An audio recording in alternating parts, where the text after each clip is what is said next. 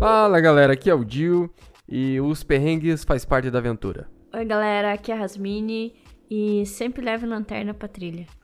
Julie, eu já passei muita sede numa trilha. E aí galera, aqui é o Gil e nunca confie 100% no teu GPS. Muito bem galera, hoje a gente vai fazer um podcast especial em que nós vamos revelar os nossos primeiros perrengues. E aí nós temos aqui algumas histórias das nossas aventuras e perrengues, galera.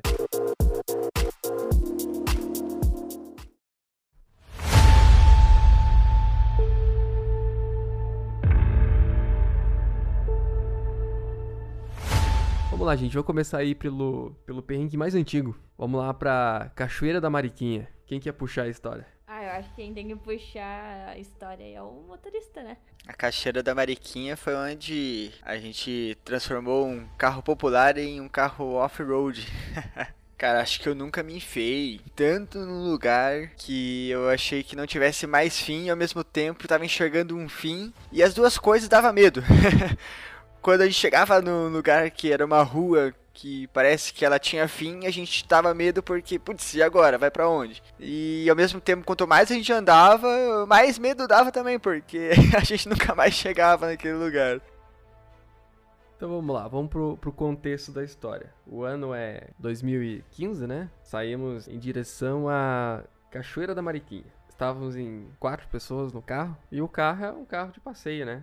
Ah, a princípio a gente coloca aí no, no, GPS e segue o caminho, né? A gente saiu de Curitiba e as cachoeiras ela fica em Ponta Grossa. E vamos seguindo o GPS, seguindo o GPS. Em algum momento a gente deveria sair da, da rodovia principal, né? Uma rodovia federal, então um grande movimento. E aí a gente vai pegar uma, uma rua alternativa. Mas essa rua alternativa é assim: a gente saía de uma BR e pegava uma estrada de chão direto. O GPS ele mandou ali pelo caminho que era o caminho mais perto. E a gente foi caminhando. Foi indo, né? Foi indo de carro, foi indo de carro.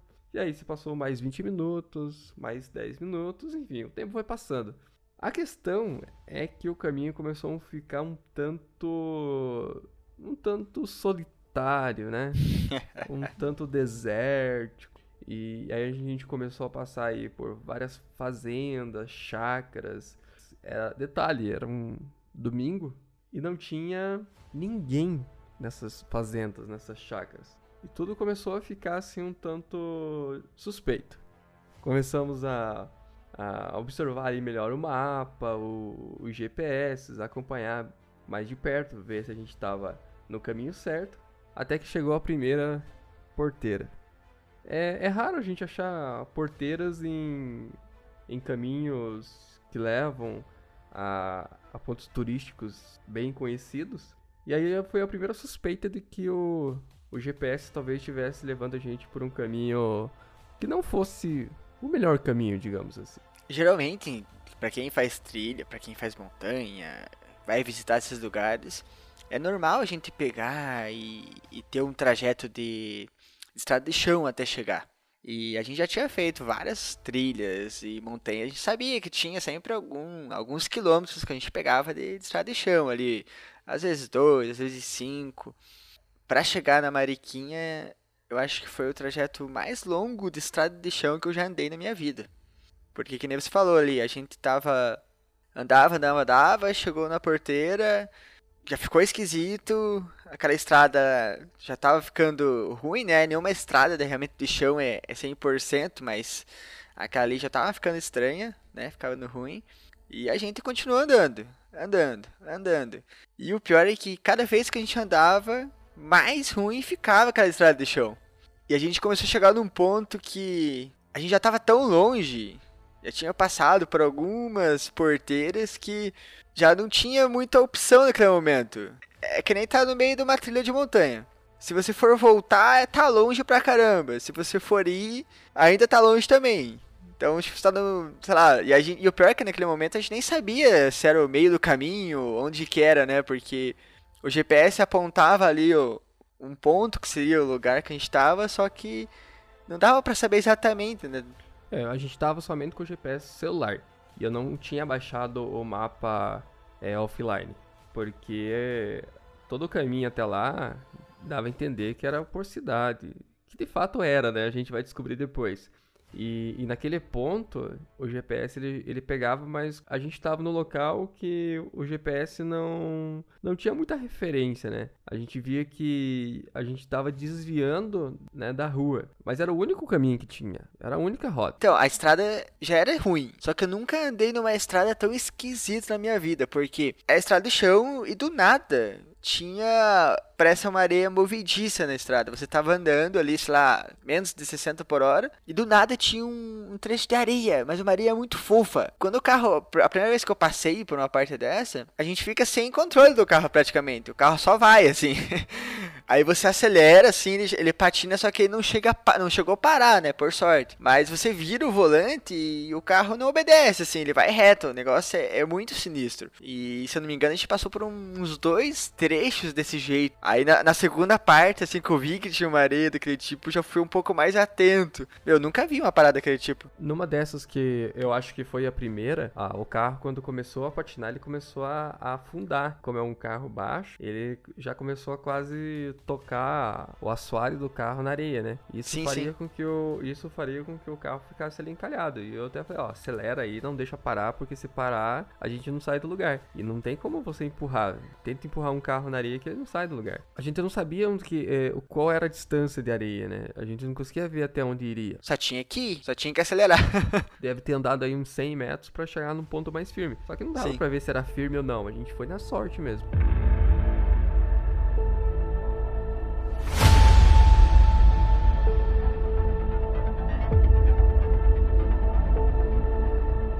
Então, era, era louco, porque não tinha, não tinha movimentação. Na, na estrada você não encontrava nenhum carro. Parece que a gente estava invadindo a propriedade das pessoas. E não tinha nenhuma pessoa no lugar. E a gente não sabia onde ia sair, né? E, e chegou num ponto que se a gente fosse voltar também, a distância era tão longa e, e, tinha que passar por pontos tão difíceis que a gente não sabe se ia conseguir. O combustível também já começou a, a ser menos, né? Pela preocupação, puxa, se acabar a gasolina aqui, nem celular, torre de celular pega, né? Então... Sim. E aí, vocês chegaram até lá? Porque pelo jeito... não, a gente chegou num ponto que ou a gente ia, ou a gente ia, porque que nem falou, a gasolina já veio, já, já tava ali meio, né? Aí o, o trajeto para voltar era tão ruim que a gente ficava na esperança que indo pra frente as coisas fossem melhorar. Então, eu, eu lembro que primeiro a gente pegou tipo uma encruzilhada em, em formato de V, né? Então tinha uma rosinha indicando a direita e uma rua que não indicava nada, não tinha nada não, indicando. Indicando, indicando não, era, era rua uma à direita, outra ainda à esquerda. Não, não, e... vamos, vamos, vamos, falar, vamos falar a verdade, não era rua, era então, é, é praticamente que daí, assim, um carreiro. É que, é que no, no, GPS ele apontava, na verdade assim, sei lá, meio que não existia as duas ruas no GPS, existia é que a gente só. Tava fora da linha do GPS. Aquela, aquele é, momento. não, daí o GPS não tava apontando exatamente pra, pra um ponto ali de rua. A gente tava. Tava muito estranho, já, já tinha esquecido o GPS, claro, praticamente. Não, a, é, a gente tava. Olhando no GPS, a gente tava num ponto que era a plantação de soja. Milho, não sei. Mas Na realidade, a gente tava em é, outro lugar, né? Isso, a gente tava desviado aí quase um quilômetro da rua mais próxima. Só que não tinha rua lá. Né? É, então, eu lembro. O mapa do. GPS estava errado, não sei. Eu só lembro que a gente. Des... Aí parou o carro, desceu do carro e olhou para onde seguir agora, né? Porque a gente tomar uma decisão, né? E a gente olhou para um lado, tava ruim. A gente olhou pro outro lado, tava pior. Aí, né, do ruim pro pior, a gente foi pro ruim. E aquele ruim já começava com os matinhos, assim, no meio da, da rua, né?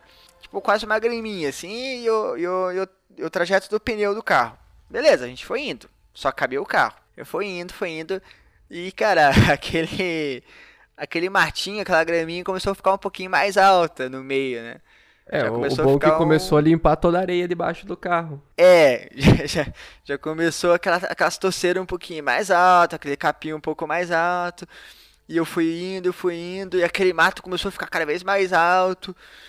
Meu, até que chegou num ponto que eu tava quase encalhando o carro no mato, porque era tão alto já as toceiras lá, ó, o capim no meio da rua, que eu, a gente percebeu, peraí. É... E, e, a gente andou o A gente andou o quê? Um quilômetro, dois quilômetros? Ah, acho que um rua? quilômetro mais ou menos daquela rosinha. E a gente pensou, meu, não, não, não tem passado o carro aqui já faz muito tempo, porque olha só, tá ficando sem rua.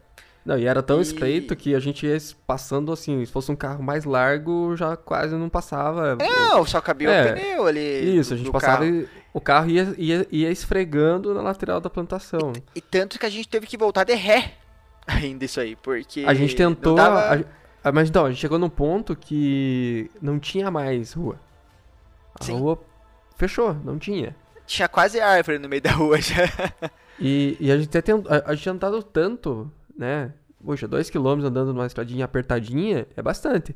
E nós tentamos manobrar o carro, tentar fazer alguma manobra, virar pra voltar de frente. E eu acho que a gente não conseguiu, né? Não lembro. Não, não deu certo, porque era muito, muito estreitinha. Só, só tive que olhar pra trás e de ré. Voltei de ré todo esse trajeto. Até chegar naquele ponto de- da esquina novamente ali. Aí a gente foi pro, pro trajeto que era ruim. E daí a gente tinha que com opção o trajeto que era pior. Só que de novo, a gente ficou pensando, e agora? É, e a gente foi entrando. Só que esse trajeto que era pior era um trajeto com bastante rocha. Tinha rocha assim no meio da, da rua, assim. Os buracos, umas rochas mais altas, umas rochas menores. Era, era uma, uma descida de muita erosão. Então a chuva ela escorria ali e criavam Isso. crateras, valetas Uhum. Que cabia um boi ali dentro. quase. Não, mas Era assim, até que até no, no, no comecinho era só umas pedras um pouquinho alto. Tanto que a gente foi entrando até É, a gente primeiro desceu a ponto. pé. A gente foi a pé até metade, mais ou menos. A gente viu que cada vez ia piorando. A gente olhou lá embaixo. Tinha mais ou menos uns 200, 300 metros de rua ainda pela frente. E a gente não Uma conseguia curva. ver como é. É, daí tinha uma curva. E daí da curva pra frente a gente não conseguia ver. Aí a gente pensou assim, ó. Descer, desce. Por mais que ele talvez ele dá uma esbarrada aqui no canto, um pneu vai ficar levantado, mas ele desce. Mas voltar não volta. Mas que escolha Isso que na, a gente na tinha, melhor, né? na melhor hipótese, né? Se a gente não ficasse enroscado ali já. Isso, mas assim. E naquele, gente tra- naquele, naquele ponto nem trator tinha mais ali perto, né? Não, na verdade não tinha nada. Ah, E a gente não tinha muita escolha, né? Ou a gente voltaria, fazer todo aquele caminho já tão difícil quanto ir pra frente, ou a gente ia pra frente. Não tinha muita escolha. É, vamos arriscar e bora. Ah, e aí o motorista aí conta aí. Conta a emoção, como que foi? Meu, a emoção que eu tive que deixar o carro, fa- fazer desse carro um off-road praticamente, porque, cara, tinha que tomar muito cuidado. Um pouquinho que se virasse a mais pra esquerda ou pra direita, já poderia deixar o carro parado nas pedras. Aí eu só mandei as pessoas tirar a cabeça pra fora. Olha aí onde que eu tô indo, né? Eu, Ajuda. eu tava fora do carro. Eu é, eu acho que de fora, né? Eu fiquei só olhando e vendo. Cara, tinha hora que a roda traseira tava pendurada. Uma das rodas tava pendurada no ar. Meu, até que a gente começou a descer aquilo lá e passou. Só que aí tava a preocupação, a gente não sabia se aquilo ali era o pior ou se a gente ia andar pra aquela rua e não ia ter fim que nem a outra. E se não tivesse fim, a gente não ia conseguir voltar, porque o carro não ia subir aquilo lá, era muito ruim. Só desceu. Então aquela hora foi tipo muita coragem, nossa. Porque e loucura ao mesmo tempo, né? Porque É, sei lá o acho que a gente ia fazer foi ali, a- cara. A parte mais complicada. Essa foi a parte que, poxa, cara, deu medo. Deu medo de Deu- ficar ali. É, eu fiquei preocupado. Eu, Não, fiquei- e daí de, de- eu já tava preocupado há muito tempo, na verdade. É. não tinha como não ficar, né? Não, eu fui o primeiro a começar a ficar preocupado. Já comecei a ficar Eu- sério. A música que tava tocando no rádio a gente já desligou. Opa, vamos se concentrar aqui e ver o que, que tá acontecendo. Eu lembro que, enfim, depois que a gente passou por aquilo ali, daí até que foi, né? A rua começou, não ficou boa, ela não ficou boa, mas era passável. Depois que passar por, pra gente passar por tudo isso aí, aqu- aquilo, o restante foi susto até. E até que a gente chegou aonde, Dil? A gente chegou na rua que deveria ser a rua que a gente deveria ter pego. Cara, tinha até carro rebaixado passando naquela rua lá. Sim, e e foi o primeiro que a gente viu, cara. Quando a gente chegou numa esquina, a nossa ruazinha, toda esburacada, saía numa, numa estrada de chão, só que bem mais larga, que era uma estrada de muita poeira, inclusive, né? Era, era tipo avenida, assim, só que de chão. né? Isso, só que de chão. E aí o primeiro carro que a gente viu era um, era, eu acho que era um Gol rebaixado. Olha só, a gente, cara, a gente ficou assim muito feliz. Não, e assim, E a, a, gente, viu olhou- a placa, né? A gente tinha uma plaquinha, né? Cachoeira da Mariquinha. Isso. Nossa, aquela placa, assim, foi um- uma alegria ter visto. Porque a gente sabia que já tava no caminho certo. Ah, É. pelo menos estamos salvos, né? Aqui a gente já, já pode ser resgatado foi uma mistura de indignidade e. é, quer dizer, de felicidade e indignação ali, porque a gente percebeu que aquela rua que tava movimentada, tava com bastante carro, porque que nem a, a Rasmini falou, era um domingo de sol, então tinha muita gente descendo lá pra, pra, pra aquela cachoeira, e a gente percebeu que o, o caminho que a gente fez era completamente alternativo, né? Resumindo, o caminho correto, a gente deveria ter andado mais uns 10 km pra frente pela BR. Aí sim, pegou a direita. E era uma estrada de chão, estrada de chão reta, mas o caminho bem melhor que a gente fez. A questão é, o GPS mandou a gente pelo caminho mais curto e não necessariamente o mais rápido. Ou seja, nunca confie 100% no GPS.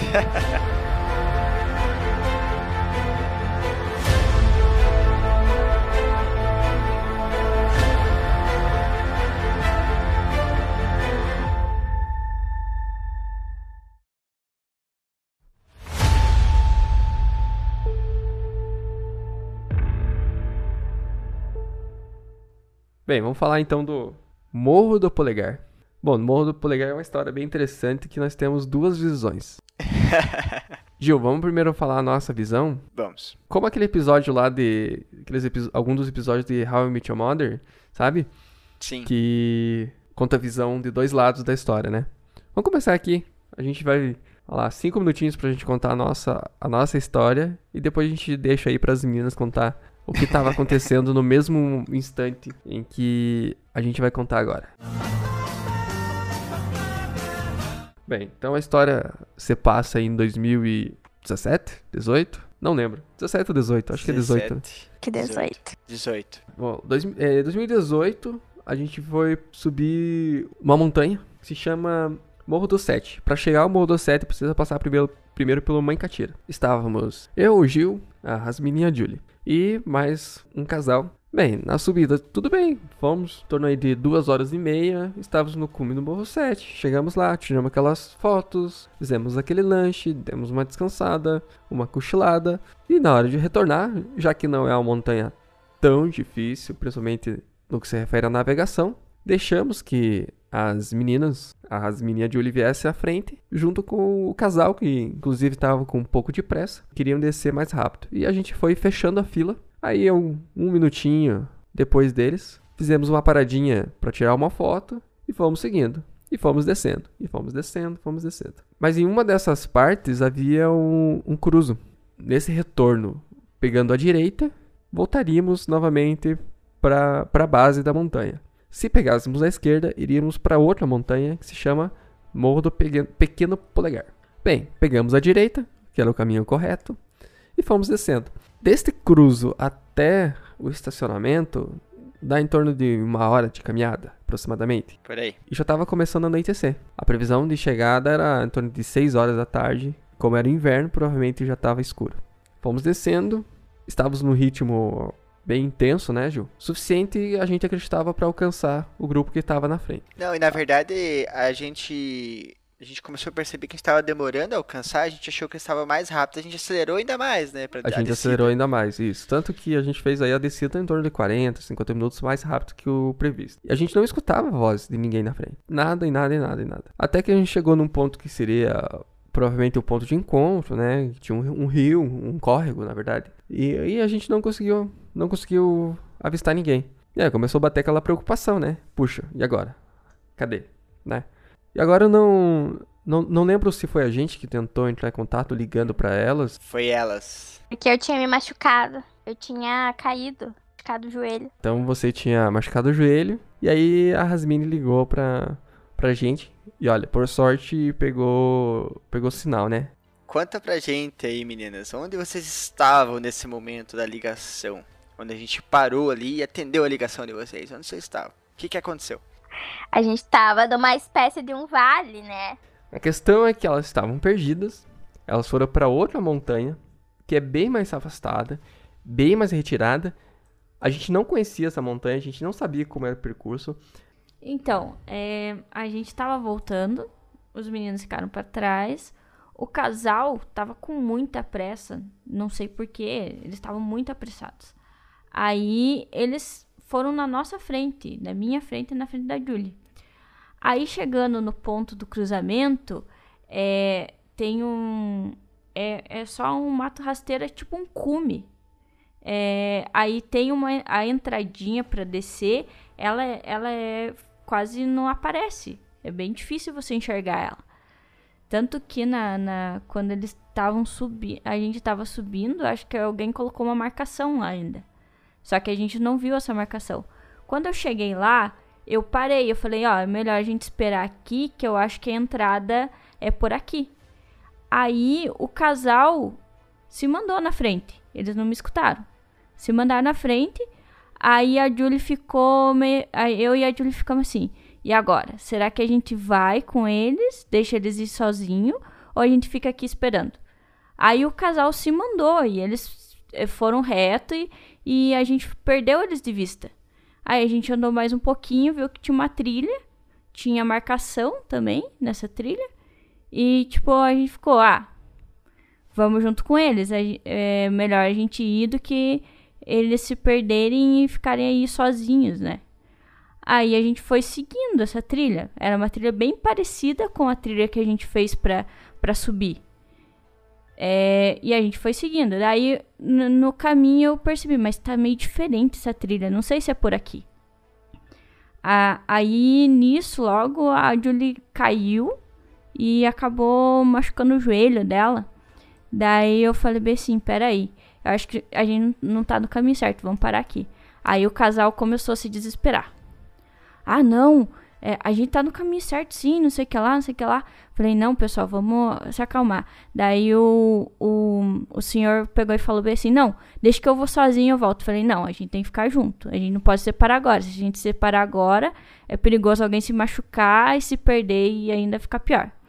Aí a gente pegou e deu uma subidinha assim. Falei: Não, peraí, não é esse o caminho. Vamos voltar. Deixa eu tentar ligar pros meninos pra, pra avisar eles e a gente tentar voltar pra ver se eles estão muito longe ou não. Aí que eu liguei pra vocês. Daí quando eu liguei pra vocês, todo mundo já tava com os ânimos à flor da pele, assim. O casal discutindo, teimando e, tipo, eu tive que me impor ali e falar: Não, pessoal, vamos ficar junto.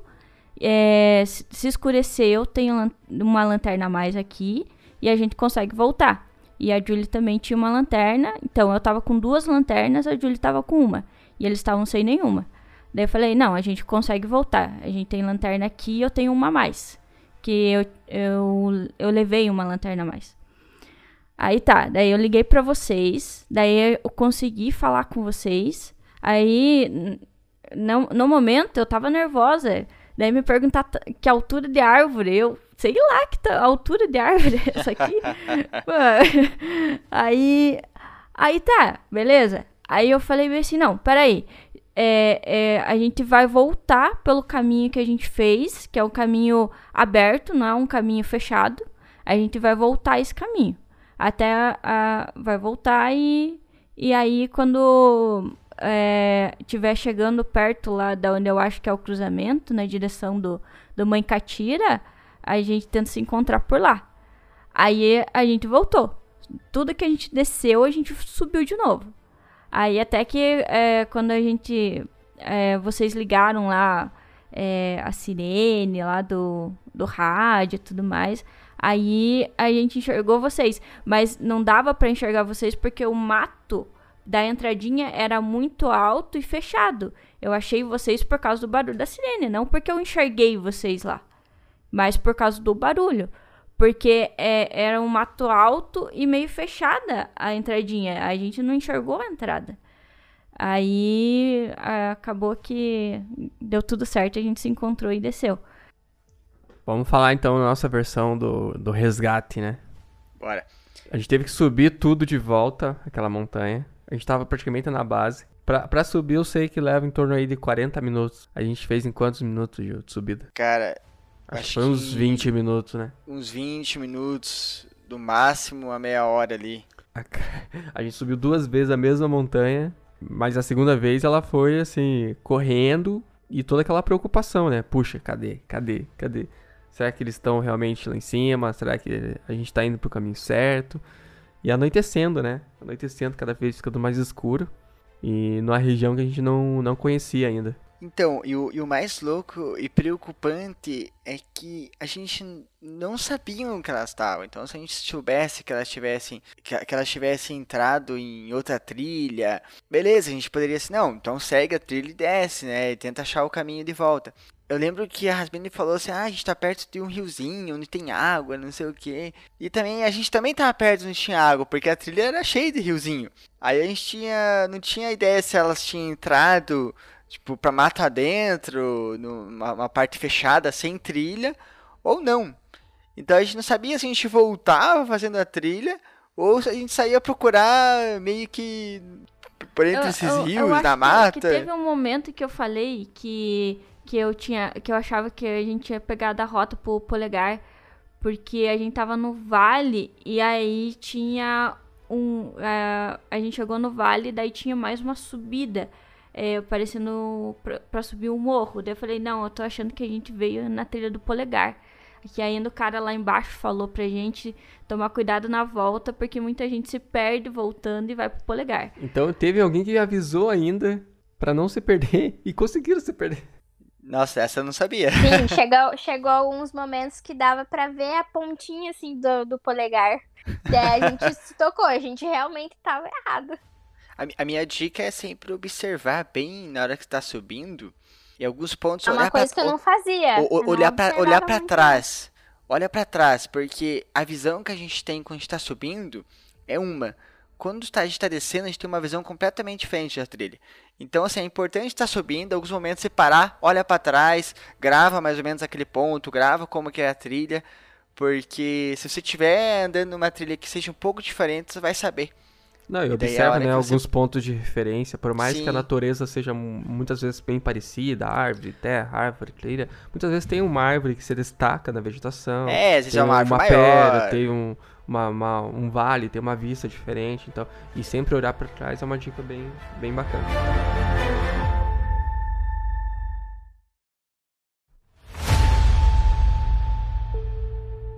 Agora vamos falar sobre o Pico Siririca. Vamos começar já na parte do perrengue lá.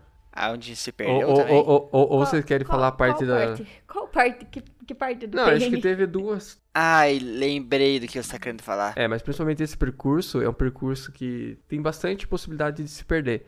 Eu acho que a gente ali se perdeu rapidinho, mas já, já se achou. Mas eu acho que o perrengue maior foi o horário, né? O horário, o tempo de chegada. E quando eu tava à noite, a gente tem que passar por um- uma situação que a gente só foi se dar conta do perigo no dia seguinte, quando a gente passou, né? Voltando. Voltando e viu realmente o perrengue que tinha passado durante a noite. Tá, mas pra contextualizar, estávamos indo na busca de conquistar o do Pico Siririca. Então, pra quem não conhece, quem não é do Paraná, o Pico Siririca é considerado aqui o K2 paranaense, ou seja, a montanha mais difícil de ser conquistada. É a montanha também mais afastada, mais retirada. Somente de aproximação para chegar no pé da montanha são aproximadamente aí 7 ou 8 horas de caminhada. E a gente estava nesse, nesse, nesse tempo. O problema é que nós iniciamos a caminhada tarde. A gente começou em torno de 10 horas. Quando foi 6 horas, nós chegamos na única parte que todo o percurso que é mais aberto, que é quando você de fato está no pé da montanha. E o nome desse, dessa parte é chamado de última chance. Realmente, é a última chance que você tem, né? Mas assim, eu acho que não é nem a última chance, porque se você for voltar tudo de volta, é pior ainda. Mas enfim, era em torno de 6 horas, a gente chegou nesse ponto que a gente saiu do vale, inclusive é um percurso longo que sobe, desce, chega, passa por vale, sobe, desce, passa por vale. Ne- Nesse sobe, desce, sobe, desce, a gente chega nesse ponto, a gente dá uma descansada, a gente pega as lanternas, liga a lanterna e agora sim, agora vamos subir a montanha, porque estávamos no pé dela, agora é só subir e chegar até o cume. Quando a gente olhava de baixo para cima, né, olhando pro cume, parecia assim, ah, coisa de meia hora, uma hora a gente vai estar lá em cima. E na verdade isso levou o quê? Umas duas horas, né? Mas o perrengue tá no meio dessa, desse percurso, no meio dessa caminhada aí de duas horas até chegar lá em cima. Eu acho que você, Cuju, que tem que contar melhor que vocês que foram subindo e me içando pra cima. Içando pra cima. É, Literalmente foi isso que aconteceu. Tá, então assim, ó, o... pra chegar até o cume tem um ponto que a gente chama de. É, é como se fosse uma crista, né? A gente vai subir pela crista da montanha e tem uma parte que é como se fosse uma rampa, né?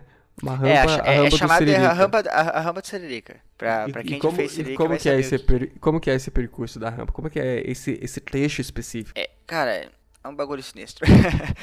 é rocha, rocha, rocha. E assim, é uma rocha lisa, bem íngreme, e você olha para baixo, você não enxerga apoio, um fim, você é tipo meio que um precipício. E quando a É gente praticamente chegou nesse... escalada, né? É, e assim, que nem você falou, a gente tava lá começando a subir realmente o, o cume desse, o pico Sererica, quando já tava noite. Então a gente, e como é a primeira vez que a gente tava fazendo, a gente não sabia também o que que, que, que vinha pela frente. Quando a gente chegou nesse ponto, a gente já tava mega cansado, mega cansado. A gente tinha ido pra acampar, então tava com a mochila mega pesada também. E a gente se deparou só com uma rocha, né? E tinha uma cordinha, que seria uma corda de apoio. Mas beleza, é, foi, cara, eu fico pensando, foi até bom a gente ter chegou, subido à noite. Mas eu acho que é importante, Júlio, é, falar aí que é, é um trecho bem íngreme. Eu acho que ali mais de 45 graus de inclinação. Sim, sim, E, e considerado aí praticamente uma escalada, né? Não é nem uma escalameada, é praticamente uma escalada. é praticamente Mas- uma escalada. Mas sem equipamento de, de escalada. Então você tá com a mochila ali de 15, 16, 18, 20 e poucos quilos. Eu fico pensando que se fosse de dia, talvez o medo seria ainda maior, praticamente, porque a gente ia conseguir ver o perigo que era. Como era noite, é aquela parada lá, o que os olhos não vê, o coração não sente. Então a gente só, só foi, a gente tinha que chegar no cume, não tinha que fazer. E a gente foi percebendo o quão perigoso era quando a gente foi enfrentando aquela rocha. Porque eu lembro que a Rasmini foi na frente e, meu, ela tava lá toda deitada praticamente na rocha, abraçando a rocha, e ela não conseguia se apoiar.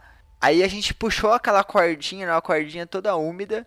A gente não sentiu firmeza, ela era fininha, tava molhada, parecia que tava meio podre até. E eu lembro que a raça não tinha confiança, nem eu, ninguém tinha confiança em segurar naquela corda. Ela tentando achar algum lugar pra segurar na rocha e se se esfregando na rocha. Eu lembro que o tio deu um apoio ali, meio deitado na rocha. Aí foi essa parte que você falou que a gente içou você, né? É, eu fui o primeiro aí. E aí quando eu cheguei lá em cima, eu fui puxando na cordinha, na cordinha, cheguei lá em cima. Quando eu percebi que a cordinha tava amarrada no, no arbusto, e, e esse arbusto era o que segurava a gente de, e- da morte, né? Eu falei assim, ah, não, nem, nem vou falar, né? Senão o povo lá embaixo vai ficar com medo. Porque a Não, e o, era, e o era a negócio era segunda tão- e, o- e você era o último, né? E aí eu fui, fui subindo, fui subindo, cheguei, cheguei nesse ponto, né? Ainda na metade do percurso, eu não sabia se o quanto mais pra frente tinha, e, e- e- tinha ponto mais pra frente, mais perigoso, inclusive. Aí quando cheguei nesse ponto, tentei me, me apoiar, tentei me segurar, assim, mas não tinha nem como eu ficar parado, não tinha nem como me apoiar, onde segurar, não tinha muito o que fazer, sabe? E aí ficamos eu, eu e a Rasmini, assim, meio apertados no outro, mas um pouco perigoso, porque se eu girasse, eu podia bater minha mochila e fazer ela cair lá na- no precipício. É, daí eu, eu lembro que teve um momento em que a gente resolveu tirar as mochilas. Daí pra subir as mochilas. Daí na metade, na outra metade, né? A gente tirou a mochila, daí um subiu antes, daí depois a gente amarrou as mochilas e subiu as mochilas. Pra daí a gente subir sem a mochila. Porque qualquer viradinha ali, a mochila te Sim. puxava pra, pra baixo, né? Mas aí eu acho que a gente já tinha subido a metade daquilo. O negócio era tão íngreme que eu lembro que vocês estavam fazendo a- a- aquela escalada ali na rocha e eu tava esperando, né? Minha vez, digamos assim. E até pra esperar, que já era um ponto assim que era tipo mais terra, era ruim, porque a gente não tinha um apoio assim, uma parte mais planinha pra ficar pisado. A gente ficava meio no, no inclinadão mesmo. E daí tava ventando e aquela mochila, você meio que dava uma desequilibrada. E eu tentando olhar, jo- jogar a lanterna pra ver onde onde acabava aquele precipício, que eu nem sabia que era um precipício naquele momento, e nem enxergava o fim, então você, nossa, tava, tipo, aquela coisa assim, sobe rápido, sobe rápido, porque tá ruim aqui também. e, nossa, foi foda. É, e, e assim, a gente só foi descobrir quando a gente tava já terminando de subir. E no dia seguinte, né? De dia, quando a gente foi voltar e descer. Tanto que parece que pra descer foi mais difícil. Né? Só que daí a gente já, já sabia mais ou menos. A gente pegou com a corda, amarrou as mochilas na corda. Então a gente fez um. A gente rapelou as mochilas pra ficar mais fácil. E ainda assim foi difícil. É, eu acho que a gente tava muito ali na, na, na- naquela adrenalina de querer chegar logo no cume que a gente passou. Tipo, a gente só foi. Porque se a gente soubesse. Acho que a gente já deveria ficar acampando embaixo e subir no dia seguinte. Uhum. Mas como a gente não sabia, a gente só foi se dar conta quando já tava. Tinha passado já, né? É, já não tinha o que fazer, só tinha que subir mesmo aquela hora. É, foi bem louco aquilo lá.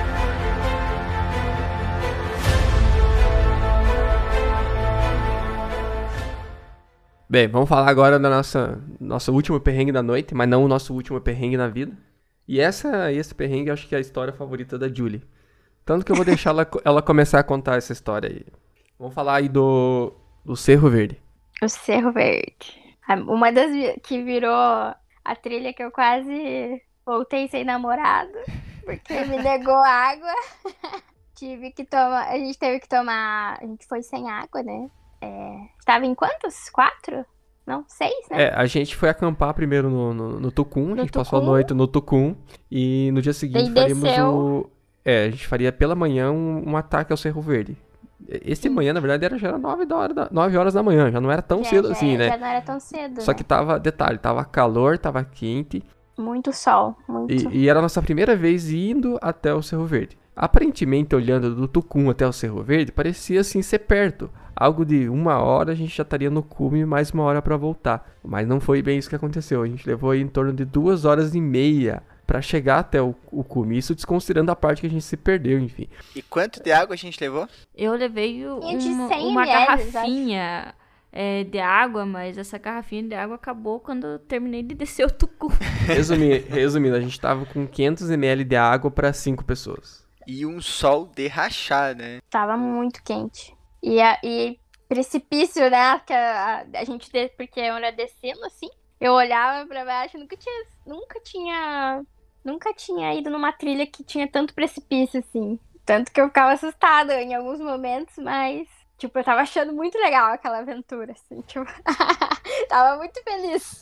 A gente esperava que ia achar água pelo caminho, né? É, a única coisa que a gente achou foi um, um pequeno córrego com uma água meio barrenta, uma água. Como era um período de estiagem, não, não chovia e não tinha realmente rio ou grandes córregos. Era um córrego ali que quando chovia tinha água e quando não chovia não tinha. Nesse dia estava bem seco. A única água que escorria era uma água meio amarelada, uma água um, até um tanto suspeito, eu diria assim. E a água não corria tanto, ela ficava mais parada do que corria. Pelo menos na parte que a gente passou. Aí depois na volta a gente conta melhor, né? Esse esse corre. Então, ninguém quis tomar aquela água. Ninguém falou assim: ah, não, não vou pegar essa água aí que tá meio feia e vamos, bora pro cume. E aí chegamos no cume. E é aquele, aquele 500 ml de água que tinha, quando chegamos lá, deveria ter o quê? Umas 100, 200 ml. E aí a Júlia foi pedir água pro chefe da água, né, Gil? Que era o Juliano. A Júlia foi pedir água. Tinha Conta garrafa maior, né? Então, quando a gente chegou lá, nossa, já tava com muita sede antes. Quando a gente começou a descer o Tucum, eu já tava com sede. Todo mundo, né, já tava com sede. Aquele sol de rachar. Aí eu vi que o Juliano tinha um restinho de água. E eu, ai, você me dá um gole de água e tal, eu tô com muita sede. E ele, não, não quis me dar um gole de água. Não quis me dar. Eu fiquei muito nervosa, assim, chateada. Aí passou um pouco depois que a gente tava no cume, ele quis me dar daí o, re- a- o resto da água e eu não quis, eu tava morrendo de sede. Eu não aceitei. Mas o que, que você estava querendo ensinar pra ela ali? Que depois eu escutei você falando sobre. É, ele falou, É, ele tava falando sobre. Ah, não, sobrevivencialismo, largados e pelados. É. Tem que Então, aprender a sobreviver com pouca água. Porque essa água aqui é água de, de emergência. É, então, me defendendo é que, que nem a gente falou, tava, a gente tinha ali 50 ml, 100 ml pra 5 pessoas e era o último que a gente tinha ali. E não fazia muito tempo que ela tinha, tipo, tomado água, assim. Aí Que, eu fazer pensei, o quê? Umas duas horas e meia? que eu lembro que eu e a Rasmine, a gente começou a tomar aquela água do córrego antes, eu e a Rasmine já tinha tomado.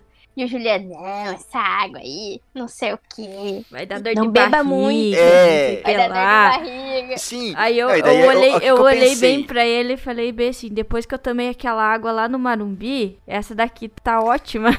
Não, é que o que eu pensei, É, eu não, é pensei que a, a gente vai ter que contar ainda depois, num próximo programa, as histórias do Marumbi. É, já tá prometendo as- essas histórias lá desde os primeiros podcasts. Mas aí, ó, já fica aí a, um spoiler do que, do que vai vir aí nesses próximos programas. É, não, então, então me defendendo ali, a gente tinha toda uma volta pela frente e até chegar a algum ponto de água, que é o único ponto que de água que tinha era um ponto suspeito. Eu pensei, não, vou segurar esse restinho aqui para um caso de emergência, que eu tiver com muita sede mesmo e tal, né? E daí por isso que eu falei assim, não, não te dou agora, depois mais eu te dou. Segura um pouco, vamos racionar ela aqui. E eu imaginei que se eu entregasse ela pro Onokume, ela ia, tipo, virar o restinho de água, entendeu?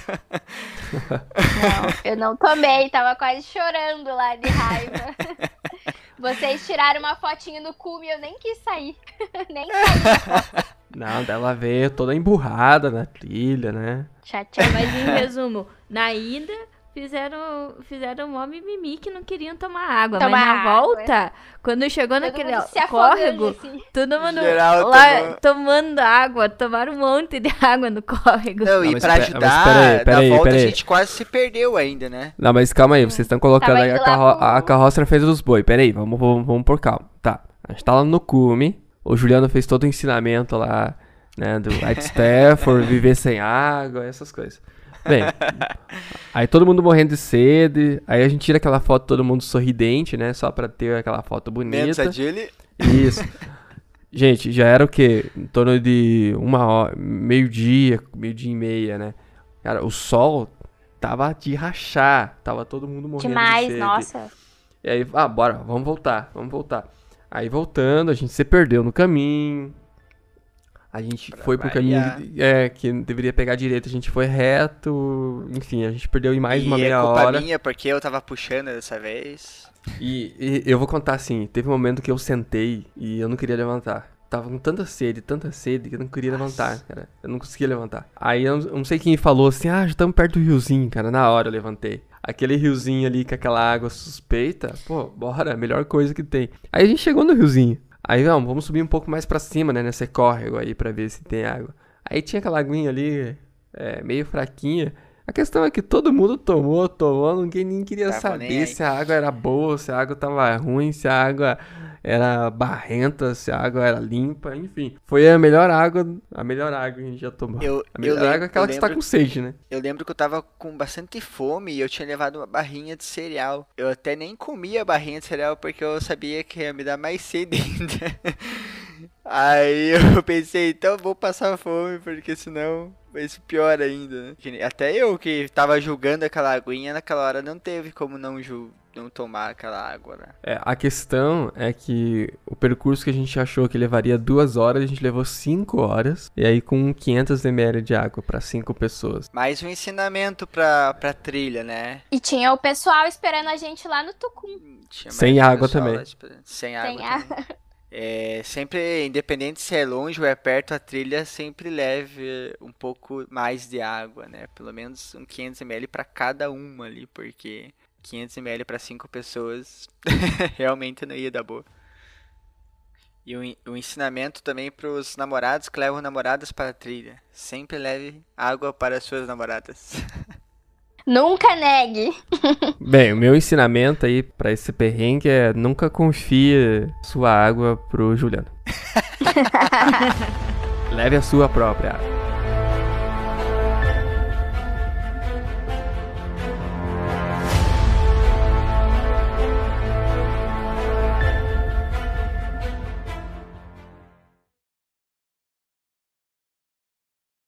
Bem, gente, eu acho que perrengue faz parte da aventura. Eu acho que pra todo mundo aqui, as aventuras que teve perrengue são aquelas aventuras que a gente guardou na memória e acho que nunca mais vai esquecer, né? É, tanto que essa do Cerro Verde pra Julie foi uma trilha que ela amou, né? Tanto que ela ama o Cerro Verde hoje, então... Eu amo essa trilha.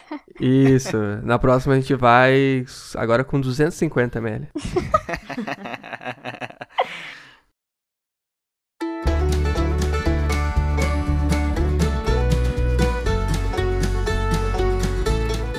Vamos lá para nossas dicas culturais. Vamos lá, quem começa hoje?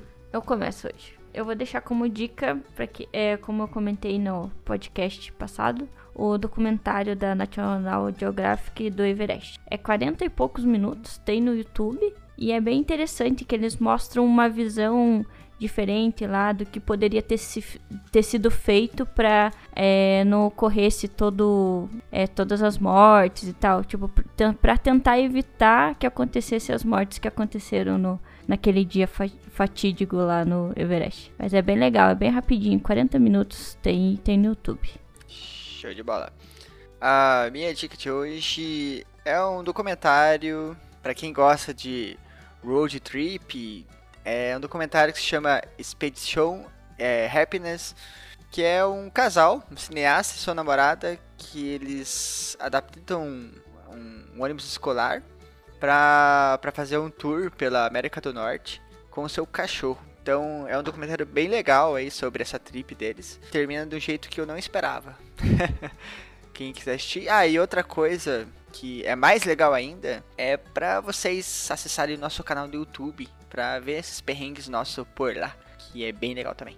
Por incrível que pareça, a minha dica é a mesma que o Juliano, ia, que o Juliano deu. Eu assisti hoje o documentário, o filme, na verdade, achei muito legal. E re vou reforçar, já que era a mesma, a mesma dica que eu ia dar, para vocês assistirem, que é realmente muito legal. Essa viagem deles. Acontece um monte de perrengue, eles mostram lá também as partes boas, as partes ruins dessa trip. É realmente muito legal. Então, super indico. Essa é aquela que eles pegam o ônibus? O ônibus escolar e adaptam. Isso aí tem o, o cachorro lá que começa a passar O mal. cachorro Pô, fantástico. fica doente, né? Muito Uhum, legal. Exatamente. Ah, então eu vou indicar isso aí também. A minha dica de hoje vai ser. O Juliano falando, eu fiquei tipo assim, como assim? Ele vai falar a minha dica, cara. Viu? Na próxima você fala antes, porque, né? Tem que combinar, né? Isso. A água, é- a água é minha, a dica é minha, eu que sei. Na próxima a gente não chama ele pra gravar.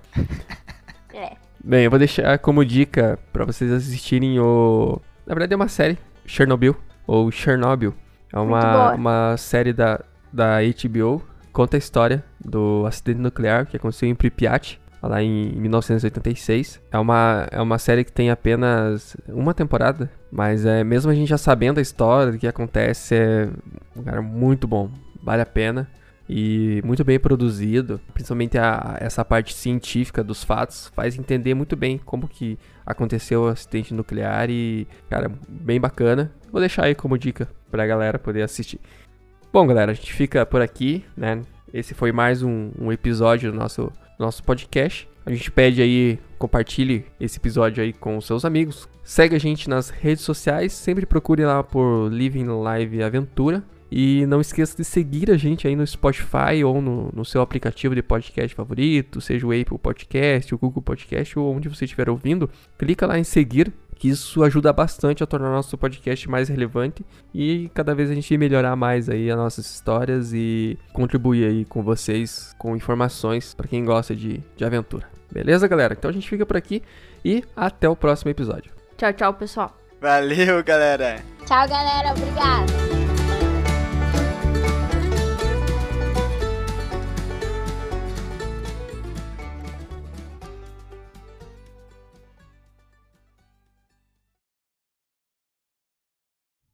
Então, eu tenho problema com o GPS. Eu sou do tipo, vai, GPS, me leva. E ele sempre me, me surpreende de maneira negativa, praticamente. Bem, acho que essa é a nossa história da, da- do Morro da Mariquinha. Morro da Mariquinha não, né? Morro da Cachoeira da Mariquinha.